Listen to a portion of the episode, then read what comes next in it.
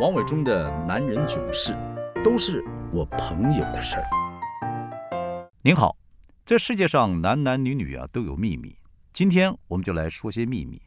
这些秘密，哎呦，都不是我的事儿哦，都是我朋友的事儿。今天呢，要来说说我的老同学陈义勇的故事，但是要说他，就必须先说说小光，他是我们村子里的小甜甜。陈义勇喜欢了好久的女孩小光是我小时候的老邻居，他的爸爸是村子里面少见的军官，官阶呀比我们这些人的爸爸来的大。他妈妈呢是村子里面出了名的势利眼，不准他家三个小孩子跟村子里其他孩子玩。他妈妈始终认为我们这些穷孩子配不上他的女儿。每次靠近他们家大门口，他妈妈都会抡起扫把指着我们说：“走开，走开，吵死了。”我还被他们家的狼狗追过，真的，他妈放的，真是放狗咬人。不过小光跟他妈妈不同，我们同一届，在学校的时候，他很温柔的对待同学，啊，他就是那个班上的好学生，认真读书，考第一名，还天天练钢琴。那时候会练钢琴人不多哦。当我们班上其他女同学在跳橡皮筋，跳得满头大汗，跳到三角裤都露出来的时候，小光的琴声始终静静的。稳稳的从他家传到我们玩游戏的小广场，因此大家从小都知道小光是跟我们不一样的女孩，她的气质是比谁都好的。我们都是军人小孩，有些小孩叛逆，天天呢让爸妈追着打，但小光不同，他很服从。但是我没有想到，他就这样子一路的服从，一直服从到长大。每个孩子都有青春期啊，有叛逆期啊。我爸妈那一代的父母才没什么空什么亲子沟通啊，一律 都是打孩子。今天爸爸打，明天妈妈打，后天呢，呃，这个时候男女混合双打。有时候严重了，全家小孩子呢帮忙把那个叛逆的孩子绑起来，让爸妈打。当然，这些事情现在都变成这个虐童了。但真的，每个小孩都叛逆过，都曾经对爸妈顶过嘴，或者是认为爸妈不懂自己而想要离家出走。但是小光没有，他始终像一潭宁静、漾着蓝绿色、清澈透明的湖泊。他总是文文静静地看着这个世界，该做的事情他做得很出色，甚至连考试都能考上台湾最好的学校。他是台湾大学的中文系。他一直是村子里面所有女孩中最美丽、最懂事、最有气质的小甜甜。当年我们村子里的妈妈都会告诫他们女儿：“你看，你看，你看人家小光姐姐啊，专心读书又听话，还考上台大，你要学学她啊，知道不知道啊？你这个死娃子啊！”那我跟小光呢，同班了小学六年，后来大家都到台北读书，有时候大家也会聚一聚。陈勇是同学里面行动最积极的，他特别喜欢小光，大家都知道，他一看到小光呢，就彬彬的献殷勤。但是小光对于异性始终不感兴趣，因为他妈妈会把关。好比说阿勇想约小光看电影，小光，呃，要不要去看个西部片？小光会说：“我问问我妈妈。”阿勇说：“那干嘛问你妈妈呢？你想看我就请你去看。”小光说：“我爸没有时间呢，因为我妈有好多事情要我做，我都要帮忙。”阿勇还是不死心哦。那你问你妈，呃，有没有一天她不需要你，那我就请你去看电影。哎呦！陈义勇的底细，小光的妈妈还不清楚吗？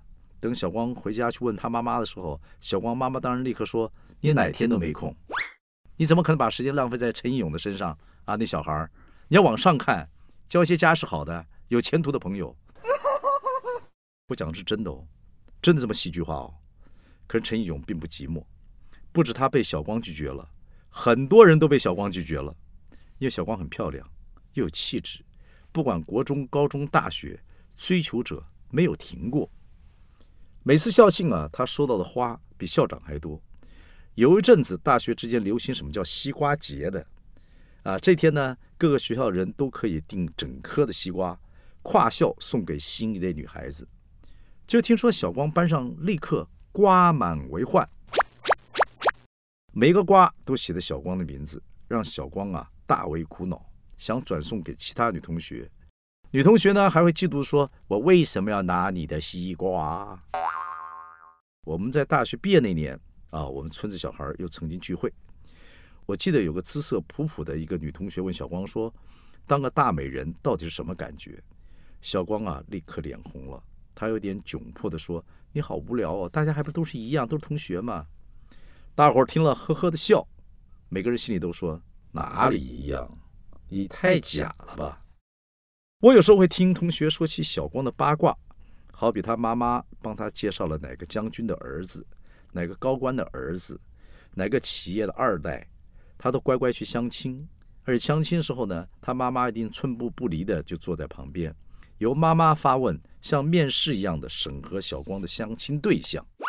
回家之后，小光妈妈就对这个相亲的对象品头论足，比如说高官的儿子太懦弱，企业家二代看起来没什么用，光会听爸爸的话。好不容易遇到个将军的儿子，高大威武又帅气，还读了美国军校回来。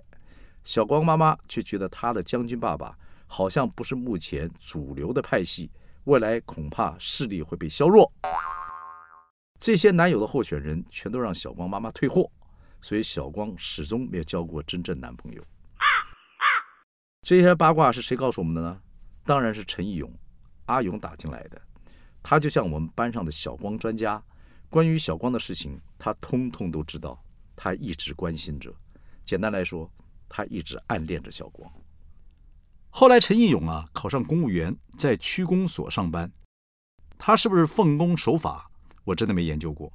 但是我知道他还是很喜欢小光，因为偶尔呢在老家遇到他，闲聊两三句，他一定还是会提起小光。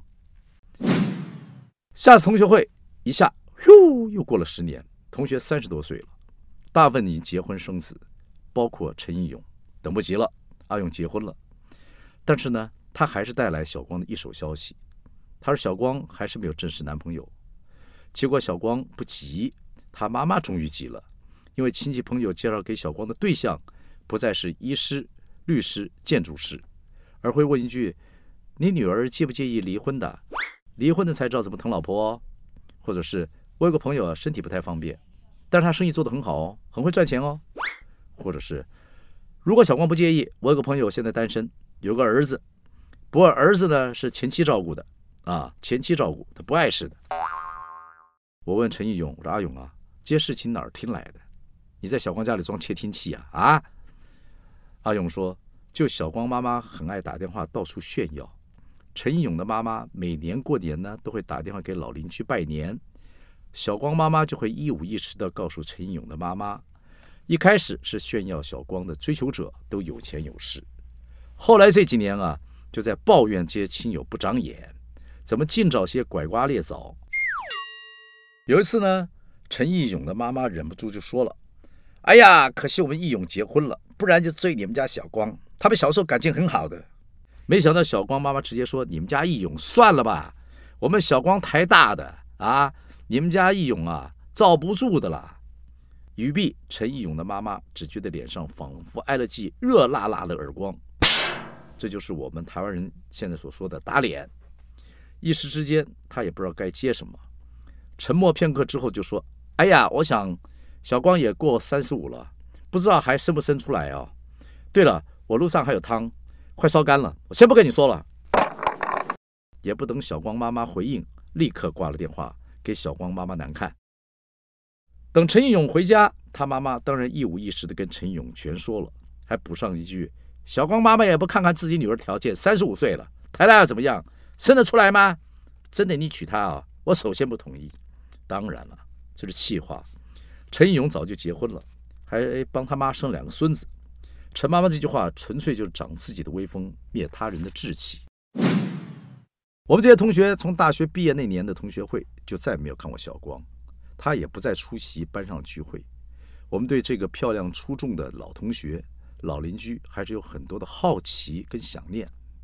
大家一直鼓励陈勇啊，再约他出来聚聚。后来国小毕业三十年的同学会上，小光出现了。那年我们都四十岁刚出头，我脸上胶原蛋白啊跑掉了一半，眼袋呢比比现在眼睛还大。我看其他男同学也都有点老态了，我刚走进会场，还有点迟疑，怎么一屋子人看起来都像我叔叔？仔细一看，哎，真是我同学。那天小光来了，他穿着一件粉红色的紧身连身裙，头发染成了金色，正面看起来仿佛好像可以看到乳沟，下身一弯腰，仿佛可以看到内裤。哎呦，脚上还穿了双超高的高跟鞋，我们大家吓了一跳，这这是小光吗？啊？那个文静美丽、总是静静地弹着钢琴的小光，中文系的大美女小光，她怎么好像变了一个人一样？那天小光很奇怪，情绪特别嗨，她的脸变化不大，可是化妆有点浓，假睫毛、黑色夸张的眼影，因此啊，神情也变了。以前他看似无欲无求，现在则是看起来满脸有点欲求不满的感觉，有点惊悚。他像只花蝴蝶一样游走全场，笑着笑着就贴到男同学的身上，话多，而且动作大。我惊恐地看了看陈义勇，阿勇也给了我一个惊恐的神情。但接下来，小光跑去跟他说话，陈勇又变成那个小学六年级的纯情男孩，惊喜地看着热情的小光。小光到底哪里变了？我一直想，他整个人不合时宜。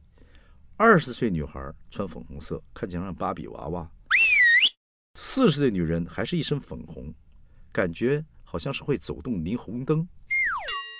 穿上这个好像有点快露出屁股蛋儿的衣服，有点不知道眼睛我们该往哪里放。而且小光讲起话来也很奇怪，动不动就说：“我最想念就是你们了，我知道你们一定会支持我的。到哪里去找这么好的同学啊？”老同学，虽然字面上没有错，但他是小光哎，是那个临近的、透着蓝绿色神秘亮光的美丽湖泊哎，怎么会忽然变成钱塘江的大涨潮呢？动不动就拍出粉红色的滔天巨浪呢？后来小光看到我了，直接跑来抱了抱我，他贴在我耳旁边说：“怎么样啊？要不要跟我私奔呐？”我笑了笑说。您喝多了啊，小光。小光说：“怎么啦？嫌我老了？我告诉你，姜是老的辣哦。”然后他用很迷惘的眼神看着我说：“你不试试怎么知道错过了什么呢？”老实说，小光四十岁还是很美，皮肤样貌跟过去差不了多少，而且身材保持不错，一定有做什么瑜伽或者是健身。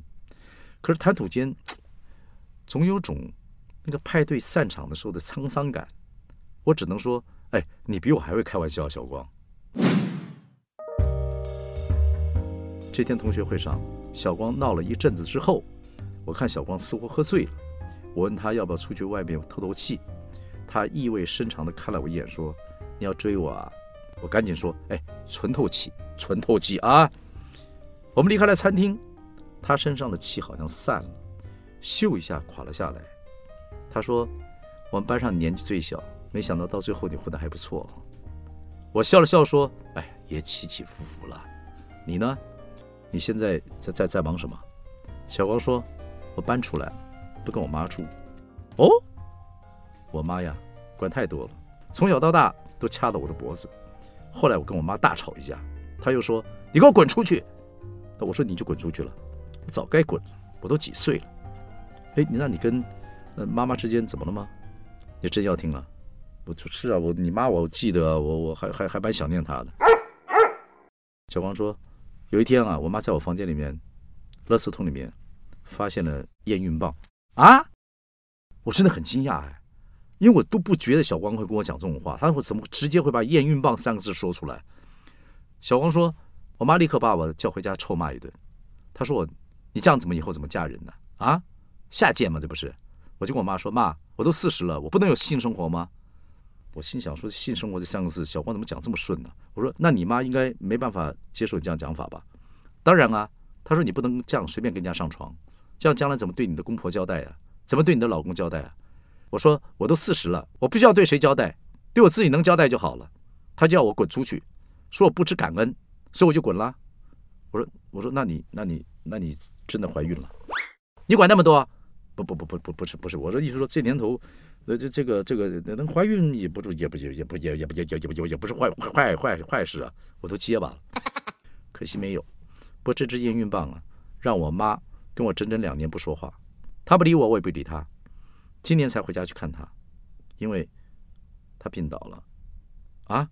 呃呃，哎呦，你你妈病倒了，你你你你回去帮我跟她问好。那你妈看到你有没有说什么呢？她说叛逆完了就回来吧，这里还是你的家。那那然后呢？然后我就哭了。别人十六岁青春期，我四十岁才叛逆。等我叛逆完，还是要回去照顾他。他最讨厌粉红色，我就天天穿粉红色气他。我就是要告诉他，我就是我，我跟他不一样。